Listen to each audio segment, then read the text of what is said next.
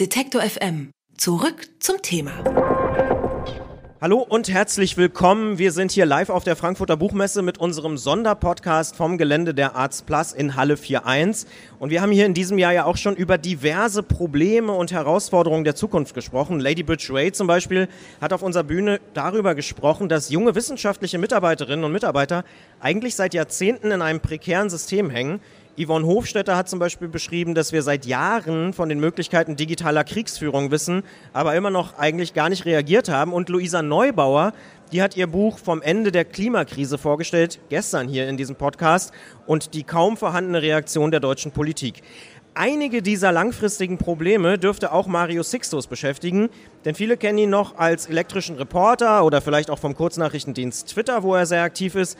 Sein Buch Warum an die Zukunft denken beschreibt eine aus seiner Sicht zentrale Schwäche von uns, von uns Menschen, nämlich, dass wir große und langfristige Probleme oft unterschätzen. Und ich freue mich sehr, dass du hier bei uns im Buchmesse-Podcast N99 bei Detector FM zu Gast bist. Hallo Mario. Hallo. Wäre das Wort nicht schon so, sagen wir mal, eindeutig besetzt, könnte man ja fast sagen, dass du ein besorgter Bürger bist. das, ist, das, höre ich zum ersten Mal. Das ist interessant. Nein, aber äh, ähm, äh, Sorge äh, treibt mich eigentlich weniger. Es ist eigentlich eher so ein bisschen Neugier. Also das, das Buch ist auch vielleicht so ein bisschen Suchprotokoll. Also ich habe äh, im, im, Laufe meiner journalistischen Tätigkeit bin ich immer wieder über Zukunft gestolpert. Also eigentlich ist das ja jeder dritte Gedanke, wenn du irgendwie eine neue Technologie oder ein neues Geschäftsmodell oder eine neue äh, äh, Plattform aufmacht, äh, ist eigentlich der dritte Gedanke, was wäre, wenn jeder das nutzen würde, ne? oder ne? was macht das mit der Welt oder so. Und dann ist man eigentlich ganz schnell bei irgendwelchen äh, Extrapolationen in die, in die Zukunft und das habe ich dann einfach mal so ein bisschen getrennt und das Digitale weggeworfen und dann einfach nur noch mal geguckt, was so was es so über, über die Zukunft zu melden gibt. Und da bin ich, äh, ähm, hast du recht, ganz schnell auf diese, auf diese Schwierigkeit gestoßen, die Menschen im Kleinen und im, im Großen mit dem Konzept Zukunft haben. Ne? Vielleicht auch, weil sie, weil sie ganz äh, ähm, äh, falsche Vorstellungen davon haben, was Zukunft ist. Also es gibt diese ganzen Kalendersprüche, die Zukunft ist noch nicht geschrieben und äh, äh die Zukunft liegt vor uns oder bla bla bla bla bla. Und das impliziert ja eigentlich, dass es sie gibt. Ne? Dass dann nämlich eben doch irgendwas ist, was auf uns zukommt. Ne? Auch wenn es noch nicht geschrieben, aber eben ja. dann, dann doch. Ne? Und das, da muss man eigentlich nur mal drei Minuten drüber nachdenken, um festzustellen, nein, stimmt nicht. Ne? Und schon ist man irgendwie in, in einer ganz anderen Überlegungs, Überlegungsgeschichte. Also wenn man einfach sagt, Zukunft ist ein reiner Gedanke, ne? was ja einfach ne? ist ein reines Modell, ein erlaubt es uns äh, ins, ins Unreine zu handeln, ne? so, unsere Handlungen zu skizzieren, bevor wir die dann wirklich machen, ne? was eigentlich ganz praktisch ist. Und ähm, also ganz interessant ist, dass, dass dieses Modell der, der Zukunft, die man, die man selbst bestimmt und die man sich selbst ausdenkt und, und äh, äh, dann selbst realisiert im besten Fall, dass die eigentlich ein, ein relativ neues Modell ist. Ne? Also die hat so die, die Aufklärung äh, uns geschenkt, zusammen mit der, mit der Naturwissenschaft. Und ähm, Jahrhunderte oder eigentlich Jahrtausende lang war eigentlich Zukunft ja so ein exklusives Produkt der Götter. Die, die durften das herstellen. Und das ist dann ganz lustig, wenn man, das, wenn man sich vorstellt, das ist alles noch gar nicht so lange her.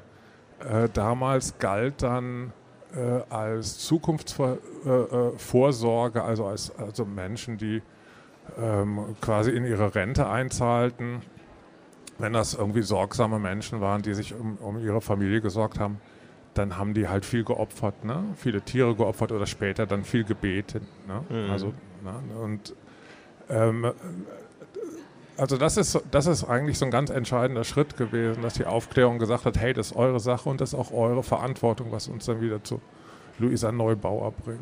Ja.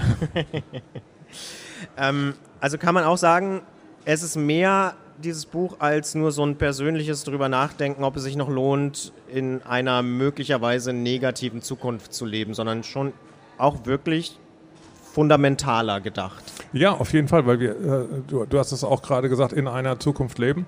Ähm, Da bist du wieder aufs, aufs Glatteis geraten. Also Ja, wir, ja. wir leben ja immer nur im Jetzt und alles, was, was äh, Zukunft ist, ist wirklich nur, eine, eine, nur ausgedacht, nur eine Idee, eine Projektion und jeder hatte eigentlich äh, äh, ganz, ganz andere ähm, Bezüge zu. Ähm, auffällig ist aber wirklich, wie wenig Empathie wir unserem Ich entgegenbringen, dass wir einmal sein werden. Das ist, glaube ich, die, die, die auffälligste Erkenntnis, die ich, die ich bei der Recherche gefunden habe. Das, finde ich auch einen sehr spannenden Gedanken. Ja. das ist wirklich durchgängig. Ne? Also das heißt, der Mensch, der wir mal sein werden, der ist uns eigentlich ziemlich egal. Ne? Auf den la- laden wir alles Mögliche ab, ob das jetzt gesundheitlich ist oder Schulden. Also es gibt ja viele äh, äh, psychologische Studien, bei denen man zum Beispiel Menschen ein Auto gezeigt hat und gesagt, das kostet 30.000 Euro, würdest du das kaufen? Und dann sagen sie, nee, ist mir zu teuer. Und wenn die Frage lautet, das kostet 30.000 Euro, das Auto kriegst du jetzt, aber du musst in fünf Jahren zahlen, dann sagen erstaunlich viele ja. Ne? Finde ich toll. Es gibt, das hat es das leider nicht mehr ins, ins Buch geschafft, aber ich, äh, äh, kürzlich hatte ich eine Studie in der Hand, das war richtig so eine Mephistopheles, so eine Mephisto-Studie.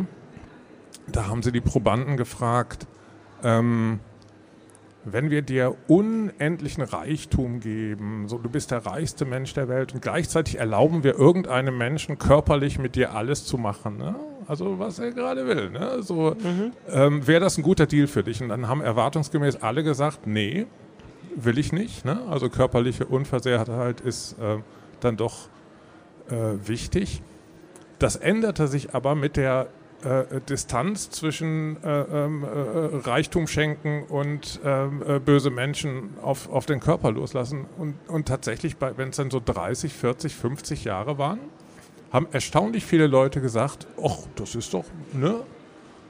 Guter Deal, mache ich. Ja. Ne? Und das ist, wenn man das so, so als Muster aufgreift, dann erklärt sich einiges. Ne? Dann erklärt sich zum Beispiel auch der ganze Kram mit der, mit der Klimakrise. Ne?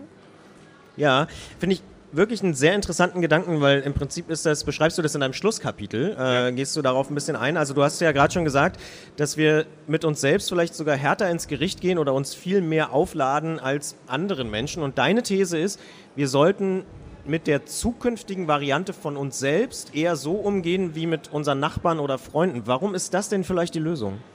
Das ist also, ähm, dann muss man tatsächlich so, so einen Seitenarm der Re Recherche betreten und zwar äh, äh, überhaupt das Konzept äh, äh, des Ich, ne? das, das Konzept der Persönlichkeit, mit dem wir ja unterwegs sind. Also, dass wir, wir gehen ja alle davon aus, dass wir die gleichen Menschen sind, die wir auch schon äh, äh, im Kindergarten waren oder so. Und ähm, Psychologen sagen, das ist Mumpitz. Ne? Also jeder äh, äh, Neurowissenschaftler sagt, das ist eine, eine, eine ganz solide Einbildung, mit der wir da eigentlich eine Neurose, mit der wir unterwegs sind. Ne? Also die Vorstellung, dass wir die gleiche jeden Tag die gleiche Persönlichkeit sind, ist eigentlich eine Neurose. Und da gibt es halt auch unterschiedliche ähm, Untersuchungen. Ich habe da eine, eine Sache zitiert aus, aus Schottland, glaube ich, war das genau, wo sie ähm, ähm, ich glaube, 70 Jahre nach äh, dem ähm, eine Umfrage unter Schülern stattgefunden hat, haben sie dann die, die Senioren nochmal interviewt zu Persönlichkeitsmerkmalen Genau, glaub, und dann 77 festgestellt, so, irgendwie, ja. die Ja. haben überhaupt nichts miteinander zu tun. Also wenn, wenn die Kinder irgendwie, äh, äh, wenn, wenn denen besondere Eigenschaften äh, zugeschrieben wurden, hatten die 70 Jahre später nichts mehr davon, war nichts mehr davon übrig. Ne? Das heißt, die Persönlichkeit hat sich im Laufe des Lebens so massiv geändert, dass niemand mehr sagen würde, das ist, das ist der gleiche Mensch. Ne? Und wenn wir das wissen, vielleicht fällt es uns dann leichter, zu diesem Mensch, den wir mal, der wir mal sein werden, ein äh, etwas angenehmeres Verhältnis aufzubauen, etwas mitfühlenderes Verhältnis. Vielleicht ist er ja ganz nett ne? und Netter als heute. netter als heute zum Ja. Beispiel. Ne? Und ja, vielleicht wäre das, vielleicht wäre das ein Anfang. Ne? Ja. Wenn man ein Buch liest und deine Analyse sich anschaut, dann ist der Mensch eigentlich unfähig, wirklich an die Zukunft zu denken, auch wenn du sagst, natürlich ist es eine Denkfigur. Also er kann zwar einen Urlaub fürs nächste Jahr planen oder die Hausfinanzierung für mehrere Jahrzehnte, aber bei eben diesen ganz großen Themen, Rente, Pflege, Klimakrise, da scheinen sich alle oder viele doch zurückzulehnen und sich zu sagen, hm, naja, was können wir schon machen, können wir eh nicht so richtig ändern. Gehört es nicht aber auch zur Wahrheit dazu, dass gerade so in demokratischen Gesellschaften das auch einfach alles wahnsinnig lange dauert und wir vielleicht ein bisschen geduldiger sein müssen mit diesen kleinen Tippelschritten, die es da nur vorangeht? Also wenn es Tippelschritte wären, ne? aber also in, in, den sozialen Medien kursiert gerade so, so, ein Clip, zwei Minuten lang, von Heumer von Dittfurt, wie er ähm, den Klimawandel erklärt. Ne? Wie er so erklärt, CO2, das geht so in die Luft und äh, wenn das so weitergeht, dann heizt sich das alles auf, dann haben wir im Jahr 2050 zwei Grad wärmer. Und das ist von 1978 aus dem ZDF. Ne? 1978, da gab es drei Programme. Ne? Wenn der Heumer von Ditford da was erzählt hat, dann haben das wirklich viele mit, mitbekommen. Ne? 1986 gab es den, den Spiegeltitel dazu, Klima, Klimakatastrophe, genau noch mit Bindestrich als Neologismus, weil man den Begriff noch nicht kannte. Den hatte ich letztens noch in der Hand, den Artikel. Ähm, der war oder der war erstaunlich akkurat. Ne? Also er hat erstaunlich genau gesagt, ähm, äh, was passiert klimatisch, ne, worauf das hinausläuft und äh, der war sogar noch relativ optimistisch. Also diesen ganzen Konzept mit Kipppunkten kannten sie damals noch nicht so. Ähm, und es ist ja dann auch politisch so ein bisschen was passiert, Kyoto und, und Paris und so. Aber das waren eben auch alles eigentlich Aufschiebekonzepte. Das waren, das waren so, so Neujahrswünsche, ne? Neujahrsgute Vorsätze. Ne? So, ja, dieses Jahr werde ich zweimal die Woche joggen gehen. So, ne? Na, diese Woche vielleicht noch nicht, ne? aber ist ja auch noch kalt. Ne? Ist ja auch noch, ne? Boden ist ja noch vereist und so. Und genau so sind wir oder, oder ist die Politik eigentlich mit der, mit der äh, Klimakatastrophe umgegangen? Eigentlich bis heute, wo dann Markus Söder auf einmal sagt, wir konnten ja nicht wissen, dass das auf einmal so ein Trendthema ist. Ne? Ja, Das, ist, das ist schon eigentlich sehr unfassbar. Ne? Du Und, schreibst, ja? Ja. Bitte. Genau. Du schreibst auch, dass äh, der Moment selber ja eigentlich nur so drei Sekunden dauert und der Mensch eben nicht in der Lage ist, darüber hinaus zu blicken, um eben tatsächlich im Sinne der Zukunft zu handeln oder damit die Gegenwart in wenigen Tagen oder Jahren eben besser vielleicht wird. In anderen Lebensbereichen wird ja aber heute genau das auch gepredigt. Ne? Ich sage nur Stichwort Achtsamkeit. Da geht es darum, nur im Moment zu leben, nicht an morgen zu denken und so. Ähm, Du würdest aber ganz klar sagen, das ist kein guter Ratgeber für langfristige Entscheidungen. Nee, das, ist, das, das schließt sich überhaupt nicht aus. Ne? Also diese, diese ähm, Empfehlungen in, im Moment zu leben oder ähm, äh, sich, sich nicht äh, zu verlieren in irgendwelchen Erinnerungen oder in irgendwelchen äh, Hoffnungen. Äh, ähm, das schließt sich überhaupt nicht aus mit äh, konkretem Planen, weil, weil, der Planungsvorgang ist auch etwas, was man in diesem Moment machen kann. Ne? Der, der, findet auch jetzt statt. Ne? Das ist, es ist dieser, also das, das, das, das ist so ein bisschen verwirrend, ne? aber diese ähm, Empfehlung, sich nicht in anderen Zeiten zu verlieren, meint eben das, sich zu verlieren. Ne? Also quasi das, äh, äh, den, den, Bewusstsein, die Aufmerksamkeit zu verlieren. Es, äh, ähm, Im Gegenteil ist es eigentlich ähm, eben, es ist, es ist ein Jetzt-Vorgang, äh, äh an, an, an, die Zukunft zu denken. Das mit den drei Sekunden, das ist wirklich interessant, weil ähm, äh, ähm es ist tatsächlich so, dass wir alle drei Sekunden äh, die, äh, äh, den Vektor unserer Aufmerksamkeit so ein bisschen verändern. Ne? Das heißt, wenn wir irgendwas ansehen und wir sehen es uns zehn Sekunden lang an, schauen wir es eigentlich aus drei verschiedenen Perspektiven an. Das ist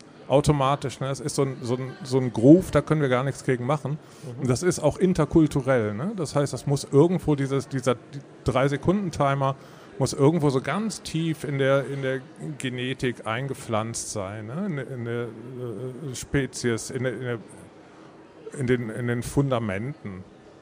Und das führt halt dazu, dass wir, dass wir permanent das Gedächtnis dazu benötigen, um die Gegenwart wahrzunehmen. Ne? Es ist also alles gefärbt. Ne? Das merkt man auch, wenn man so ein bisschen darauf achtet. Ne? Also dein, dein, Gedächtnis sagt dir immer, kenne ich schon, habe ich schon mal gesehen, sieht so ähnlich aus oder so. Ne? Das sind so diese, diese Farben, die Wird immer so, einsortiert. Ja, genau. Die, die, die, die, da direkt mitlaufen. Ne? Das heißt, wir nehmen auch die Gegenwart schon ähm, durch, durch so eine Vergangenheitsbrille wahr. Ne? Das ist halt, es zieht uns alles nach hinten. Ne? Das ist alles äh, ähm, Gewicht. Stichwort Vergangenheit. Du hast dich in deiner journalistischen Laufbahn ziemlich viel mit dem Internet auseinandergesetzt. Daher kennt man dich auch, elektrischer Reporter und so weiter. Ähm, diese ganze Digitalisierung, wenn man so will, Internetrevolution, wie auch immer, ähm, ist ja auch wahnsinnig komplex und da ist ja auch nicht jeder mitgenommen worden. Das sehen wir ja gerade heutzutage auch. Würdest du sagen, dass diese ganze wachsende Komplexität, das ist ja auch durchaus eine These, Digitalisierung, Globalisierung, gesellschaftlicher Wandel, dass das auch alles Gründe dafür sind, ähm, dass Leute eben ja, reaktionär handeln oder sagen, ah nee, ich will doch wieder, dass es wieder wird so wie früher oder sich eben keine ganz konkreten Gedanken machen, wie es besser werden kann? Also die, ähm, die Klage darüber, dass alles zu viel ist, zu viel Information und zu viel Technik und alles zu neu und alles geht zu schnell, die ist sehr alt, ne? Also die, ich, ich hatte das auch zitiert, irgendwie ähm, Alvin Toffler und sein Buch äh, Future Shock. Das ist sensationell, das ist wirklich toll. Da schreibt er irgendwie, da äh, äh, erfindet er den Begriff Informationsüberflutung und meint damit Bücher. Ne? Meint damit quasi hier so, hier so Buchmesser. Das, das Buch ist von 1972. Ne? Und er beklagt darin, dass es, dass es so viele Zeitungen gibt und so viele Radiosender und man kommt ja gar nicht mehr hinterher. Ne? Und das ist ganz interessant, wenn man sich anguckt, worauf er dann hinauskommt. Ne? Dann kommt er ähm, ja, die Leute sind so abgelenkt und die kriegen so, in, so viele Informationen und die wissen ja gar nicht mehr, was richtig ist und was falsch. Und dann fängt es an, interessant zu werden, weil dann fängt er an, darüber, das ist ne, 70er Jahre, ne, die, die Leute wollen gar nicht mehr zu Hause wohnen, die wollen in WGs ziehen, die wollen gar nicht mehr in den Vietnamkrieg ziehen, sondern den Kriegsdienst verweigern. Ne? Also das heißt, so dieses ganze reaktionäre amerikanische ähm, Weltbild, das bricht ihm auf einmal weg. Und die Ursache für, für dieses Wegbrechen ist seiner Meinung nach die Informationsüberflutung. Und das kann man tatsächlich, also diese, ähm, Denk, dieses Denkmuster, ne, so Informationsüberflutung macht unseren Status quo kaputt, das kann man wirklich wieder entdecken, ne, in, den, in den Feuilletons zum Beispiel. Ne. Ja, ja. Letztens doch irgend sowas gelesen, wo sie gejammert haben, dass, dass äh, die Sprache höchstwahrscheinlich vor die, vor die Hunde geht, weil die Leute irgendwie äh, nur noch, nur noch Sprachnachrichten äh, schicken oder Sprachnachrichten ja, ja, schicken, das Übliche. So, ne? Aber du erwähnst auch in deinem eigenen Buch ja eine Studie, die zeigt, dass äh, Menschen ganz, ganz wenig wissen über aktuelle Herausforderungen, obwohl sie eigentlich so viele Daten zur Verfügung haben wie noch nie zuvor. Das ist, das ist auch wirklich ein, ein ganz interessantes Phänomen. Es ist, äh, ich, ich glaube, das ist, aber das, das, das korreliert auch so ein bisschen. Ähm, Max Rosling hat das, hat das ja ähm, in seinem äh, äh, äh Buch äh, Factfulness, richtig? Ich glaube ja. Ich glaube ja, ne? ja.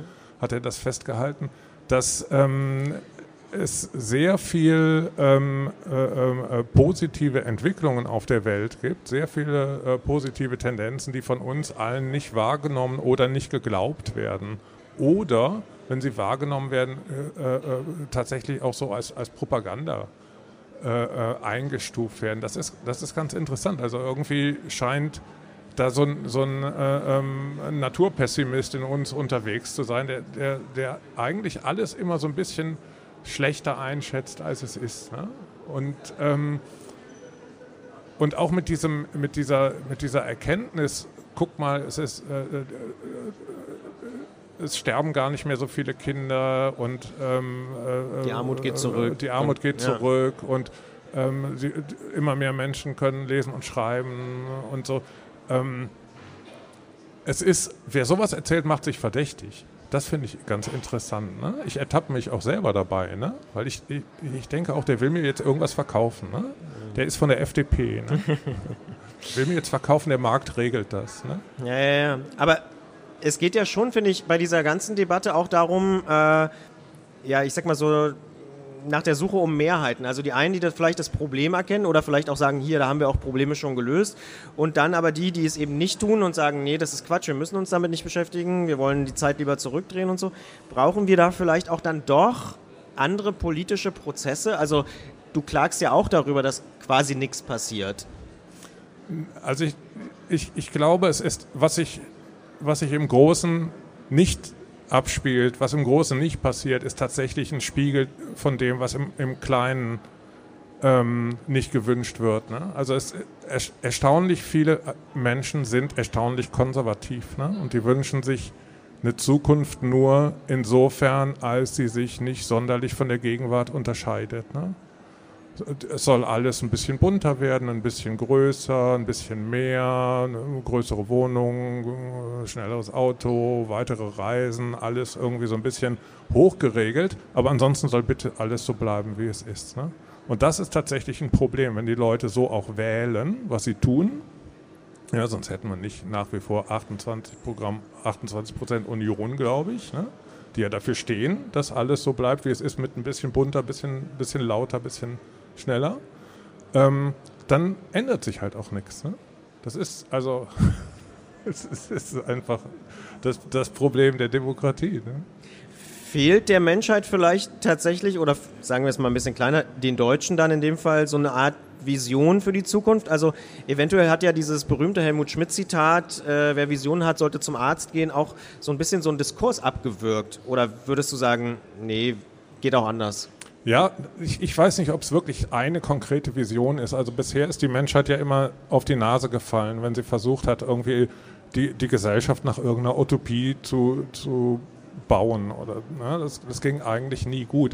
Aber was ich schon vermisse, ist so ein bisschen Offenheit. Ne? Also einfach auch so, so mal äh, sich erlauben, ein bisschen abenteuerlich zu denken. Ne? Auch, mal auf, auch mal gedanklich auf die Nase zu fallen vielleicht. Ne? Und, und einfach mal ein bisschen aus, aus den Schienen zu laufen, gedanklich. Ne? Also das ist, ähm, das ist ja eigentlich auch das, was das Konzept Zukunft überhaupt kann. Ne? Also wir können uns wirklich ähm, anders als, als, als andere Säugetiere uns die Zeit, die auf uns zukommt, ausmalen und was vorstellen und ähm, auch wirklich abenteuerliche Dinge zu, äh, vorstellen. Das tun wir nicht. Ne?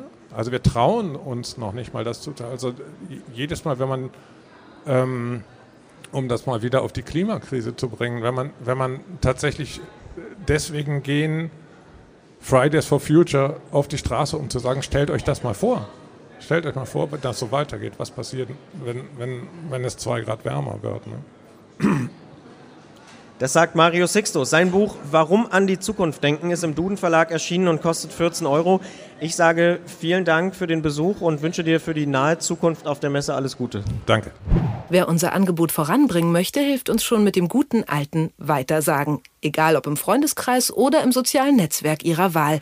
Empfehlen Sie uns gern weiter.